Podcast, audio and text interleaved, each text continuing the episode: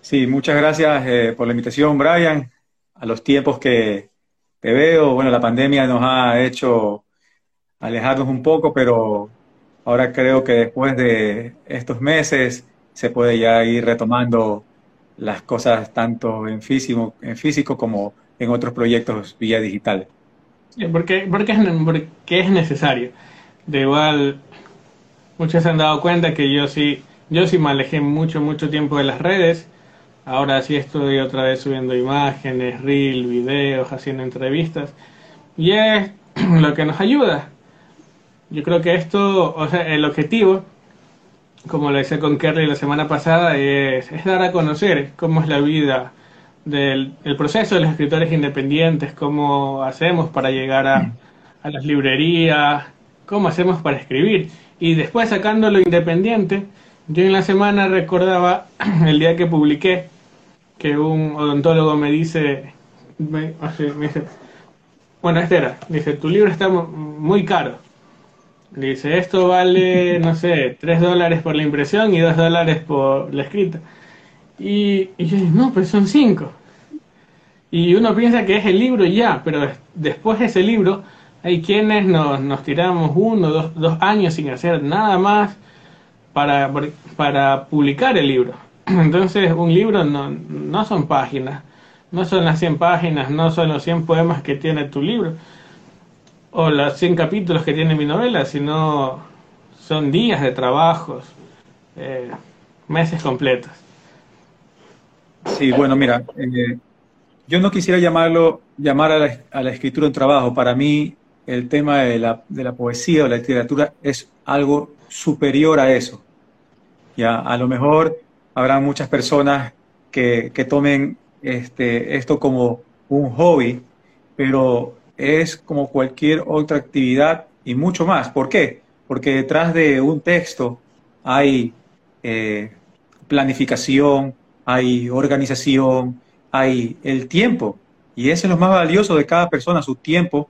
Y pues eh, justamente yo creo que por ahí va, ese tema de que eh, bueno, cada quien pone el costo de, sus textos, ¿no? Lo que quiere sacar al mercado, pero es, el, es, justamente eso, el trabajo, que no lo quiero llamar así, pero para mí que es, es superior a eso, porque eh, se mete mucho, mucho corazón, este, mucho, muchas, muchas cosas, muchas cosas, pero atrás de eso hay mucha planificación, mucha organización.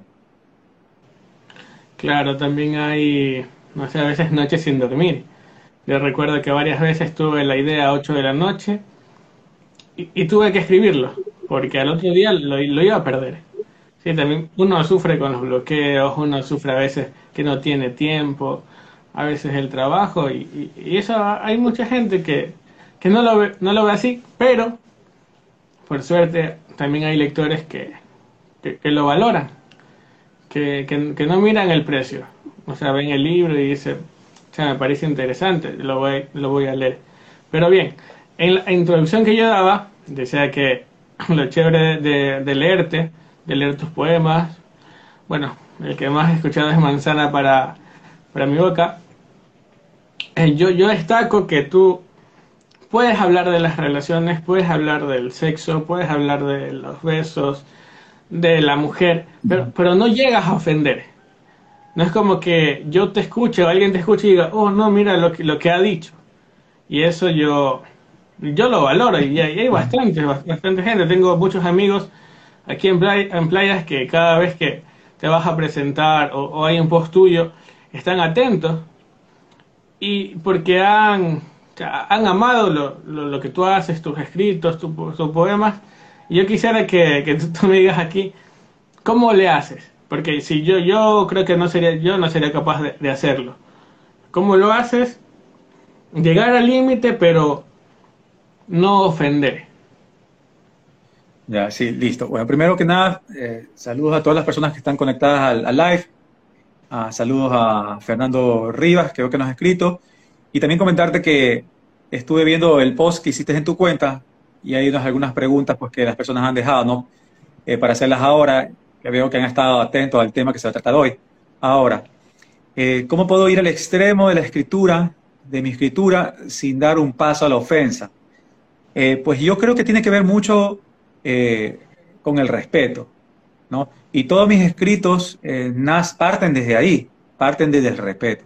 Ahora, hay que tomar en cuenta que a lo mejor lo que para mí es poesía erótica, para otra persona no lo sea, porque por muchas, por muchas, eh, por muchas concepciones de la vida, ya puede ser que porque han sido, hemos sido educados de, diferentes maneras, eh, compartimos espacios distintos, eh, a lo mejor esa persona es, tímida, qué, qué sé yo.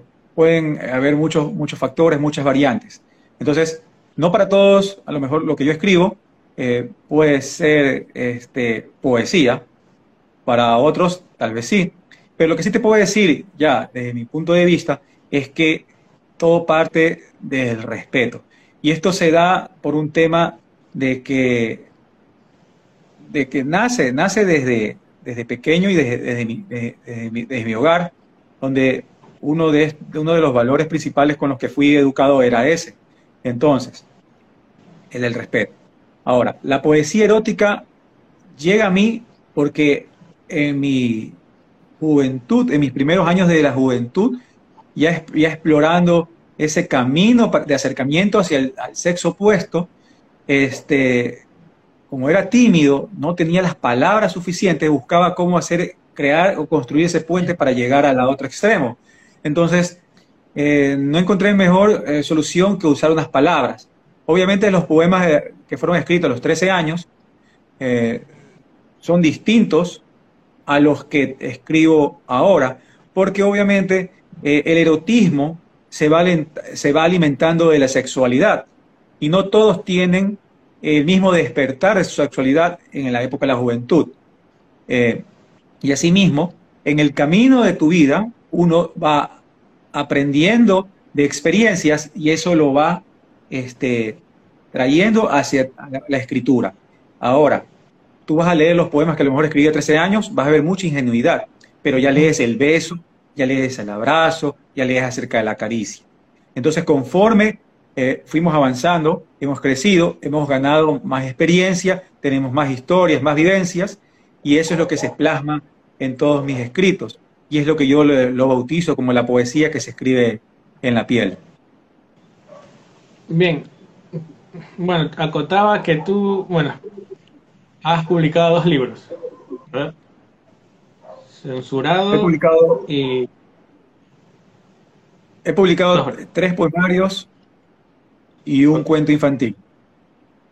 Ya. ¿Cómo, ¿Cómo nace el primero?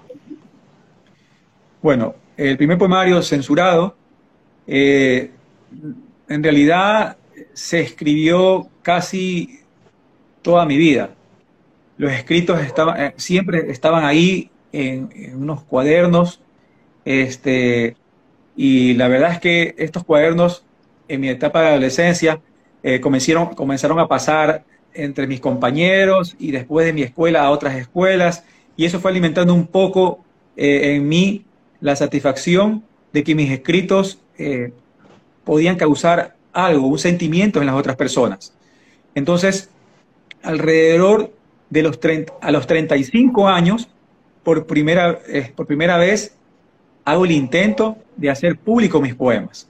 Pero en esa época, por X y motivo, no se dio. Hasta llegar a los 37 años, dos años después, este, eh, pude concretar este, este poemario eh, censurado, que es la recopilación de esta etapa de mi vida, más o menos desde los 14 años hasta los 32, 33 años.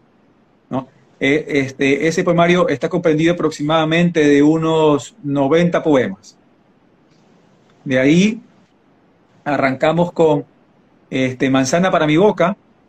Eh, al ver eh, lo contencido por el poemario censurado, este, eso generó en, en mí, digamos que una motivación mayor por escribir.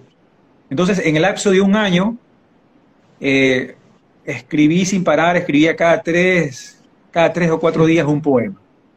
Entonces, tuve el material necesario para después de un año, ya en el 2018, publicar para Manzana para mi boca, que tiene un compendio de 60 poemas. De ahí, este, un año después, sale La cura de todos los males, y este poemario tiene pues una particularidad especial que eh, nace de el haber ganado un festival de, poesía de una editora local, este, y justamente me hice merecedor a la publicación de este poemario, que se da antes de la pandemia y durante la pandemia. ¿no? Por eso yo rescato su título, La cura de todos los males, porque justamente es el que logró en estas épocas, épocas de angustia un equilibrio emocional para mí. ¿Alguna vez, no sé, lo has pensado quizás te arrepientes de no haber publicado antes? De no haberte animado, qué sé yo, a los 18, a los 20. Quizás, si, pienso, si lo hubieses hecho a los 20, ahora tendrías unos 10, 20 poemarios. ¿Lo has pensado o, o fue el momento exacto? O sea, yo, bueno, eh, yo creo que todo se da a su debido momento, ¿no? Si mi primer libro lo hice a los 37 años es porque así debía ser. Pero bueno, cuando ya ingresé al mundo de la literatura de manera formal, formal por así decirlo, eh, comencé a conocer a escritores muy jóvenes, Gastón Calderón, Félix Villasí, este, a, ti, Brian, eh, a Kerly y unos cuantos otros, ¿no? Eh, de 18, 20, 23 años, y yo decía, wow, ¿cómo, hicieron ellos? Yo porque a esa edad, o sea, yo en realidad no, no, no sabía cuál era el camino, y eso sí tengo que agradecerle mucho a mi hermano, Andrés Emilio, que él también es escritor, pero de novelas, y él publicó un año antes su novela, y eso me sirvió a mí para ver exactamente cuál era el camino que debía seguir para una publicación de un texto, ¿no? Entonces, en eso estoy muy agradecido con él, porque también fue una de las personas eh, en mi camino que me ayudó para cristalizar este sueño que he tenido siempre y que, bueno, ahora que ya estoy acá, no me voy a detener nunca. Este, Brian, también quería ver, había otra pregunta eh, en el post que hacía referencia a la poesía erótica, si ayuda a incrementar el placer al momento de tener sexo? Me parece una buena pregunta. Me parece, me parece una buena pregunta. Eh, y bueno, justamente, como decía al principio, el erotismo se nutre de la sexualidad. Y cada persona igual es un mundo, ¿no? Aquí, pues, cada persona puede tener su religión, su manera de pensar, o sea, hay tantos factores que, pueden eh, conjugar un ser humano. Entonces, lo que para uno es, a lo mejor para el otro no. Pero esta pregunta, como me la hacen a mí, la respondo en base a lo que yo creo. Entonces, la poesía erótica, para mí, sí incrementa el placer al momento de tener sexo. Incluso, es un aliciente. La poesía erótica, para mí, es la, la antesala, porque es, lo se lo puede tomar como un, parte de un juego sexual que te lleva al camino del acto. Entonces, me vas a decir, pero, pero ¿cómo? O sea, ¿que, vas que lees un libro antes de, tener el acto y de ahí ya llega? Digo, o sea, no, lo puedes, lo puedes hacer de varias formas, pues, ¿no? Yo digo, coges un texto, estás con tu pareja, y pues vas escogiendo, lo, lees un poema erótico, ¿qué tal si al oído, bien cercano, ¿no? Eso van generando ciertas sensaciones, a lo mejor puedes ver que este, la piel se comienza a erizar eh, y durante cada poema lo terminas o después de dos o tres besos le das un beso en el cuello. No sé, la poesía erótica puede ser un acompañante de estos juegos previo al acto. Entonces, si tú me preguntas a mí, para mí la poesía erótica sí incrementa el placer al momento de tener sexo. Sí, bueno, esto, ¿qué, se puede contar? Que la, tu literatura por ahí después de, no sé, de un acto sexual, se te vinieron, qué sé yo, cosas a la, a la mente y, lo escribes, o, o alguien, o escribes y luego alguien, tienes el acto o alguien lee, o sea, son cosas que suenan raras, pero, pero no están fuera de, la normalidad. De hecho, tú nombrabas según la religión, pero ah, hay un libro en la Biblia que también expresa sexualidad. Ya que lo hace con las palabras de aquel tiempo, sí.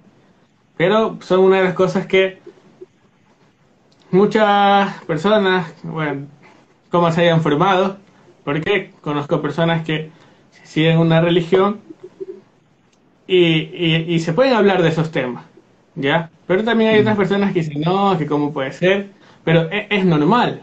O sea, lo normal sería no hablar de esto y, pensar que, es algo malo. o sea, como, decía al principio, o sea, mientras el tema se lo toque con respeto, el resto camina y fluye de la manera que tiene que fluir. Y, este, por ejemplo, también yo creo que otro aliciente en el tema de la poesía erótica, un, juego antes de, del acto, o no antes, sino incluso de unos días antes o unas semanas antes, por ejemplo, escribir un poema erótico que te nazca a ti, o sea, tuyo, por ejemplo, que ya no se hace con puño y letra en una hojita. Mandas una carta a, esa, a tu pareja, poco a poco. A lo mejor escribiste un poema entero y vas mandando partes del poema en cada carta.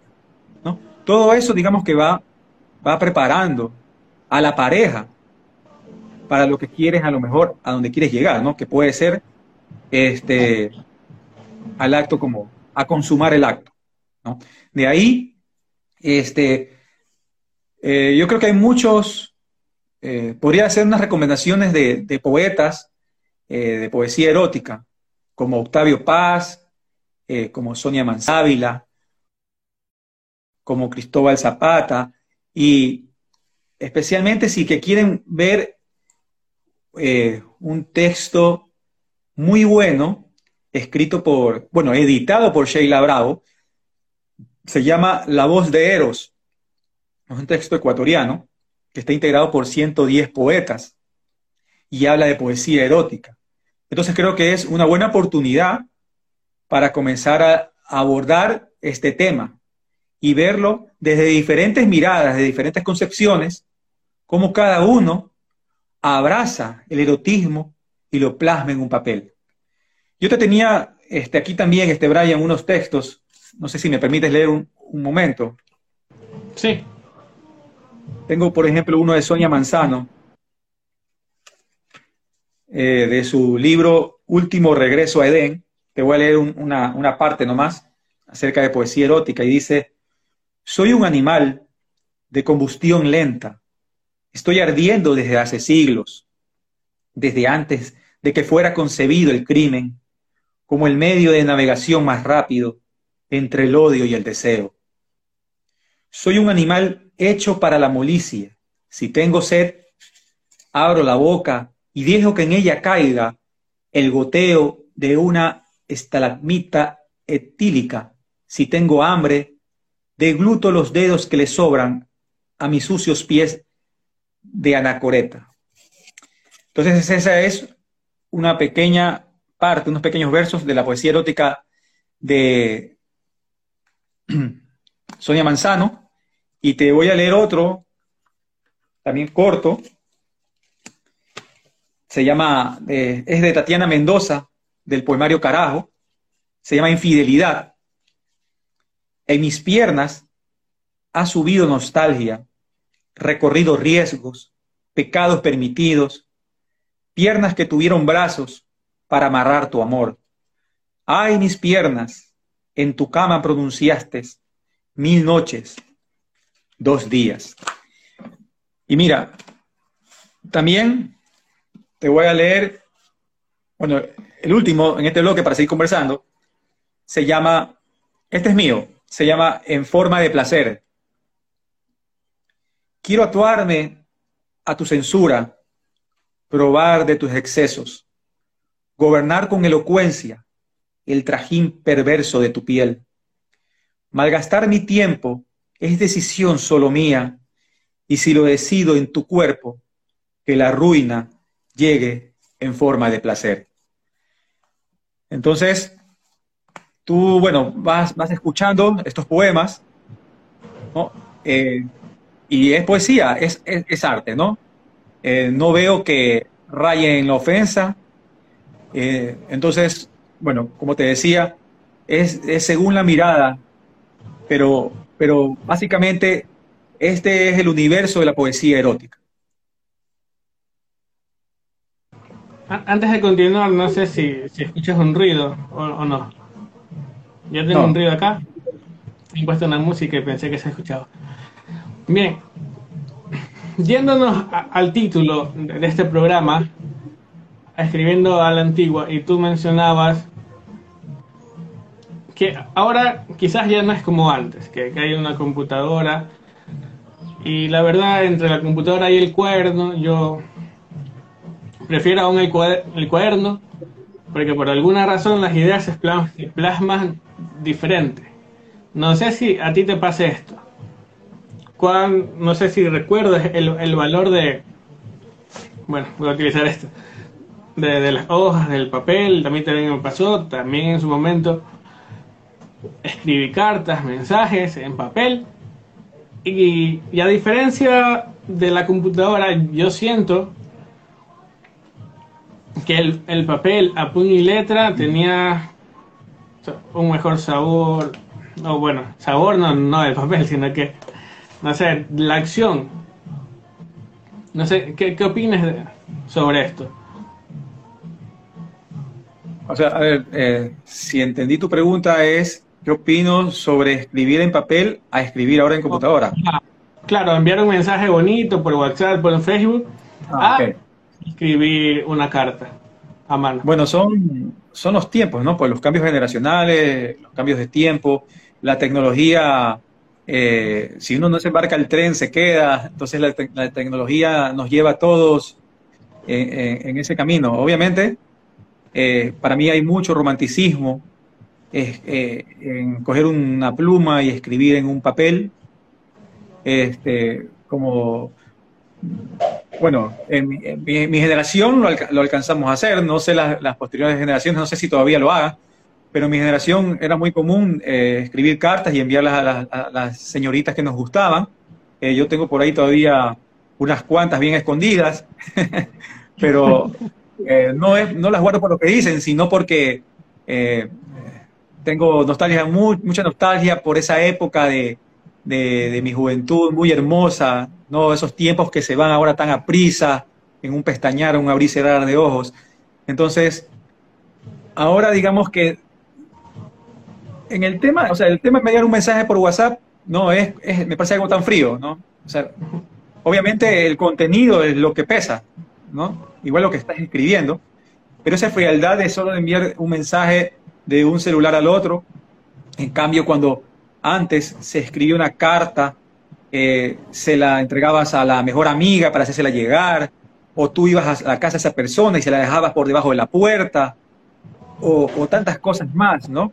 Eh, yo creo que, porque es, lo, es la etapa que nos tocó vivir, yo te digo, o sea, la etapa que me tocó vivir me parece este, una época muy hermosa por lo que nos obligaba a ser creativos, ¿ya? Eh, desde esas cosas tan sencillas. Ahora, pues bueno, eh, quieres mandar un mensaje, lo mandas incluso a veces hasta sin, sin mucho palabrerío y, las cosas al, grano. Sí, sí y hay algo que, perdón que te interrumpa, digamos, hay personas, qué sé yo, que, a ver, un ejemplo, alguien que, que, ya es mayor, que, que uno, no sé, 50 años, y que estaba acostumbrado a escribir a cartas, sin corazoncito, sin carita feliz, sin nada.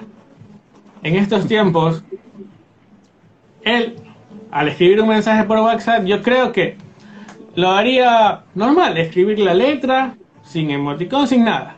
Porque él es así y así era antes. Ahora, lo que yo he visto que en las redes pasa, pasa esta tendencia.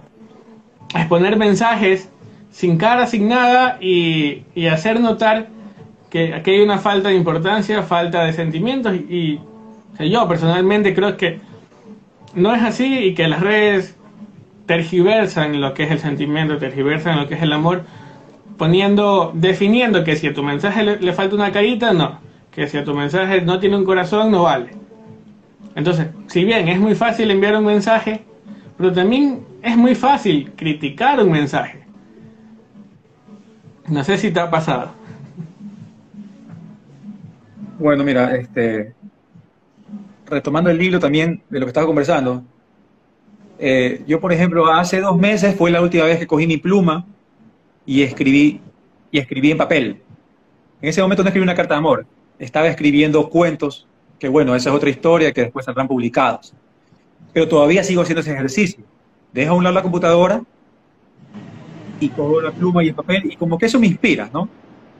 Me, me ayuda para meterme a ese mundo mágico que es la literatura, ¿no? Y de ahí, pues, lo que, lo que tú haces referencia este, ahora, eh, pues bueno, yo creo que la, crítica como tal, si es constructiva, es buena, ¿no? Eh, si no hay crítica fundamentada, si solo es para agredir, para herir, pues eh, ahora lo, bueno es que se, se bloquea y ya, ya, estuvo. Pero la crítica constructiva siempre tiene que venir de ahí. Eh, hay, una, hay un comentario que ha hecho Soy Andrés, que me dice que las novias solo quieren reggaetón. y pues bueno, yo creo que las novias no solo quieren reggaetón, sino que también quieren caminar de la mano con su novio, su pareja, al pie del río, al pie del mar. Normal. Sí, al pie. Eh, quieren muchas cosas más. Quieren un beso en público, o a lo mejor un beso a escondidas. Eh, quieren un poco de vértigo. Quieren un poco de, de tranquilidad, de pausa. O sea, quieren muchas, quieren muchas cosas, ¿no?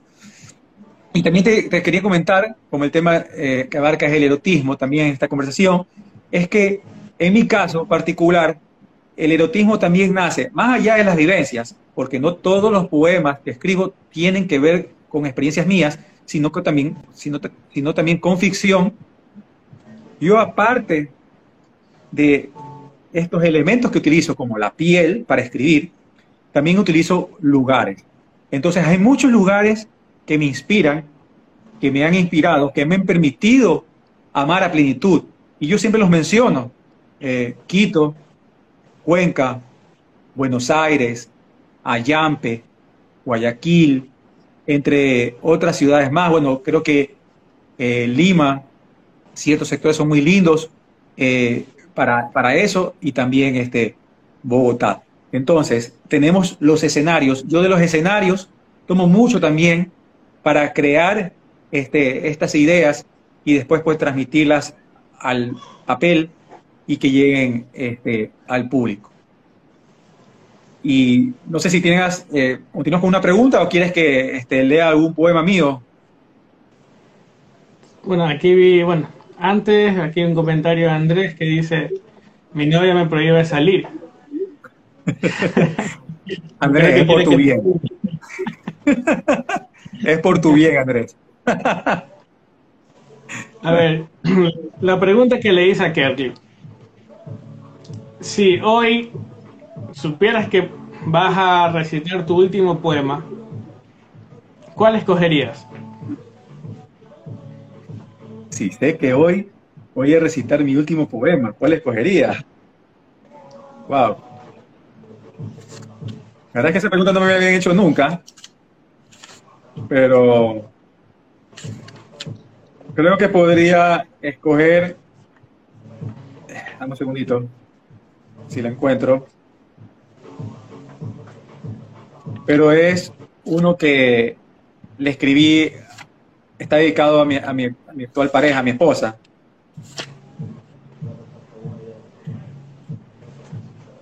incluso le sigo, lo sigo, le sigo escribiendo. Eso, van a salir algunos poemas de esos en el, en el cuarto poemario.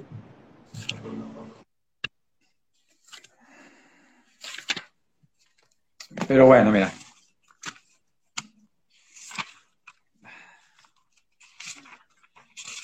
No lo encuentro. Se llama, por ejemplo, leería Mi mundo te necesita. ¿Ya? Entonces, si, si después de esta entrevista me diera un infarto y ya no existiría más, este hubiera sido el último poema que me hubiera gustado que la gente escuche. Un mensaje puede llegar a su destinatario con una caricia, también con un detalle ameno o una frase exclusiva. Pero lo clásico no es lo mío. Lo hago extensivo con un poema, que es la forma en que me expreso. Y le pongo ritmo, pues el amor es el bolero de la vida que nos llena de chispa. Es la llama eterna que nunca se apaga, pues es fuego. Amar es alma, mucho corazón, mucho cuerpo. Y yo te amo de mil maneras, no solo con palabras bonitas, pues mi ser por ti se desvive, mi mundo te necesita. Y te quiero cerca, demasiado, porque eres mi vicio, porque no vivo sin tu aroma, sin tu alegría, sin tu cariño.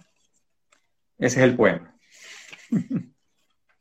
Bien, para, para entrar en la, en la, parte final de la entrevista, ¿qué recomendarías a editores, bueno, a chicos, no sé, chicos, chicas que escriben y aún no se animan, quizás por miedo a que los lean, quizás por miedo a que quizás escriben cosas de terror, erotismo, o cosas que ellos piensen que, que la sociedad lo puede ver mal, o simplemente no se animan porque piensan que aún su obra no está terminada. Bueno, mira, eh, yo creo que voy a hablar acerca de mi caso en, particular, porque es el erotismo, y creería que es uno de los géneros que por ahí es un poco complicado afrontar y avanzar, pero yo creo que si uno está seguro y convencido que lo que hace es arte y, arranca desde el respeto, pues adelante. Porque hay una cosa, yo antes de comenzar a hacer las dos vidas de medios que he realizado por las radios, me puse a leer un poco acerca de la poesía erótica en Ecuador. Y no es algo nuevo. La poesía erótica tiene incluso siglos. Eh, pueden, puedes leerlos eh, en la voz de Eros, que recomendé al principio, ¿no verdad? Y pues yo creo que pues uno tiene que estar seguro y afrontar pues eh, el camino que vas a, transitar. Eh, hay muchas puertas que no se te van a abrir. De seguro y de cajón, no toques una sola puerta, toca 100. De esas 100 a lo mejor se te abran 10, suficiente.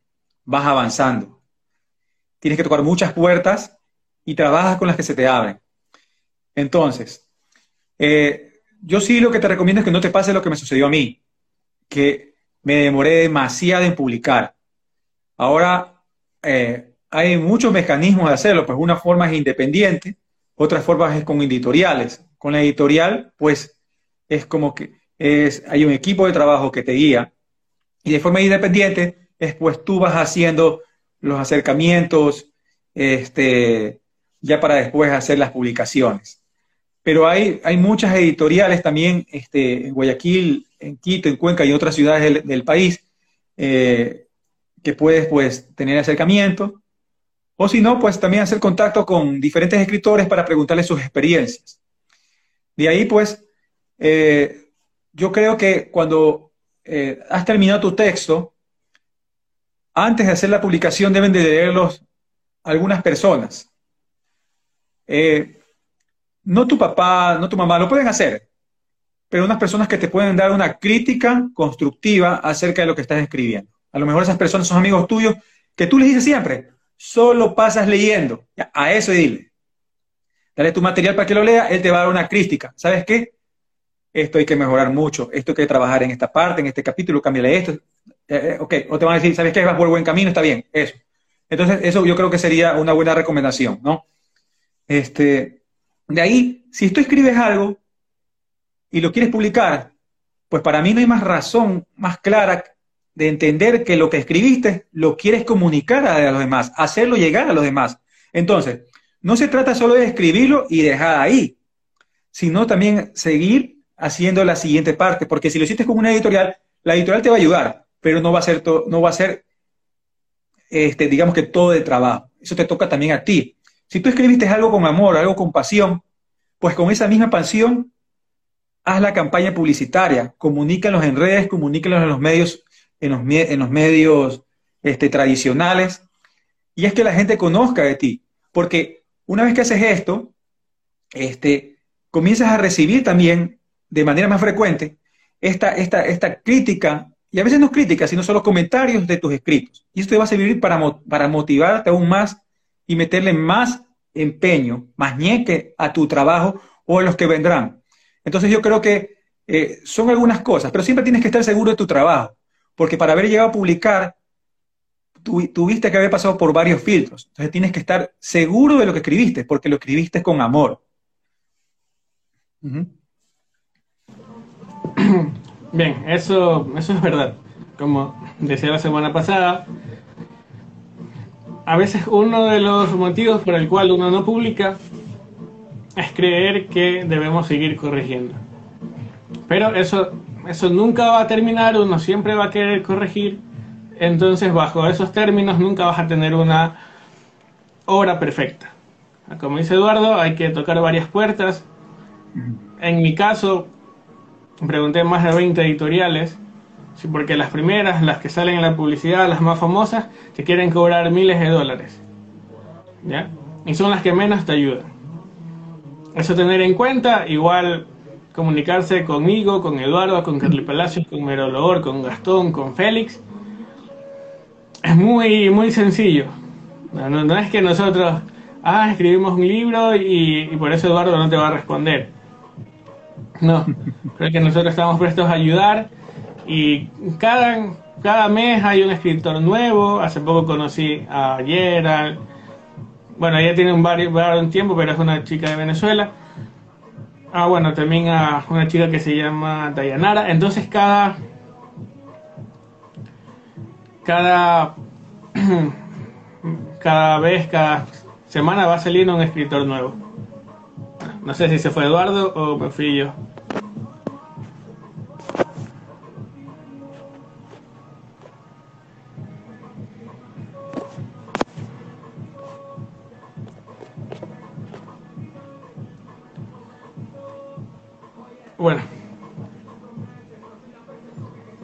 No sé si alguien me escucha allí.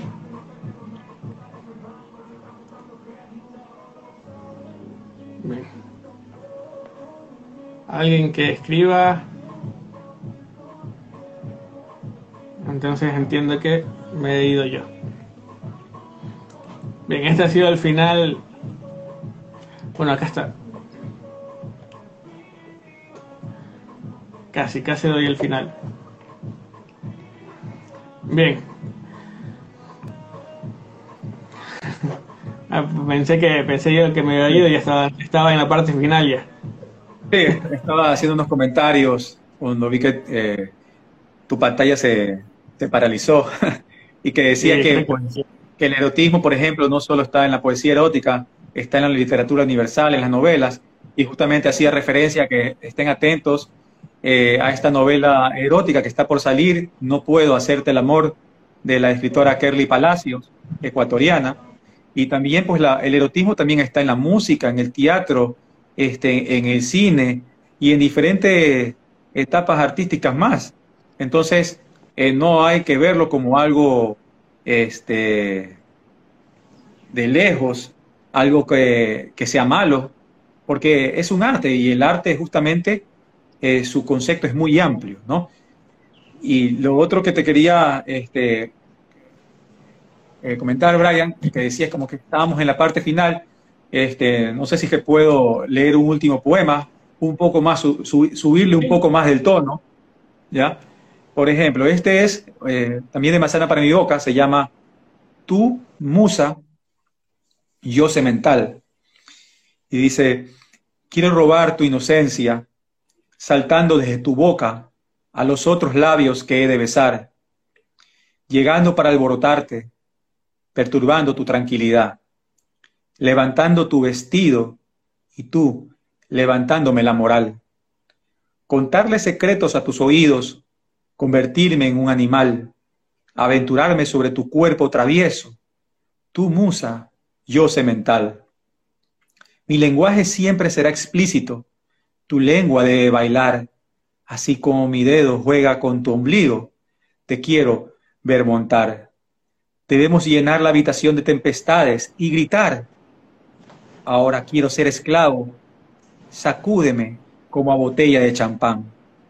Busco que te delate tu sonrisa, desechar esa cara virginal, pues entraré hasta lo más profundo, incendiando tu sexualidad.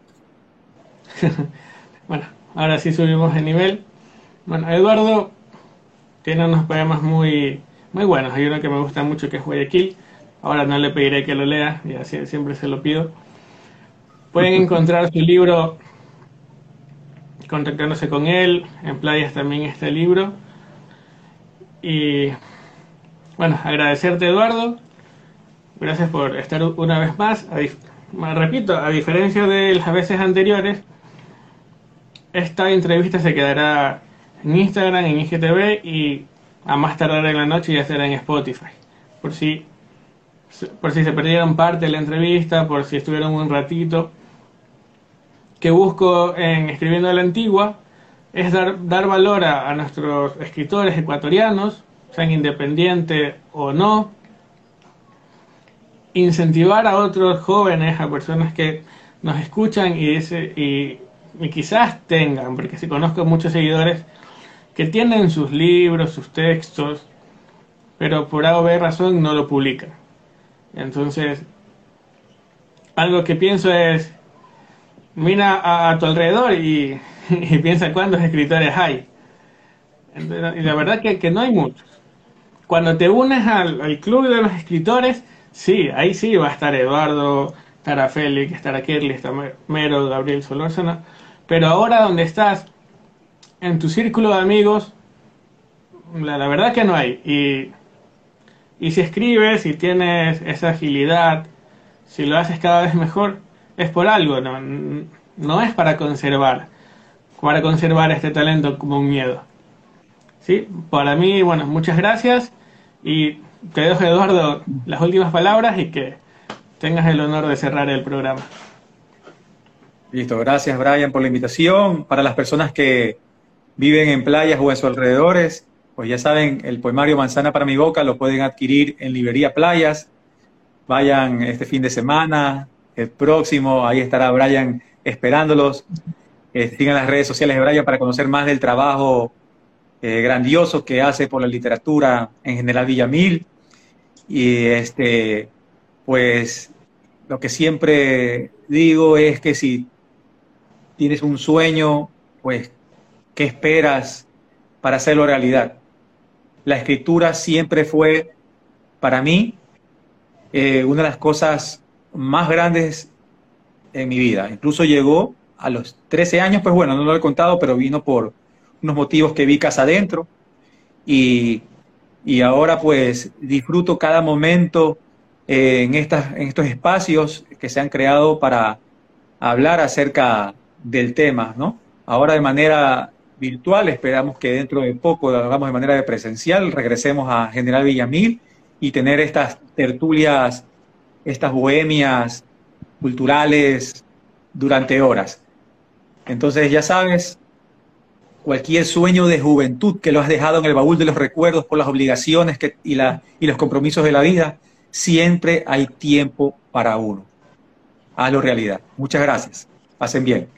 Chao, gracias.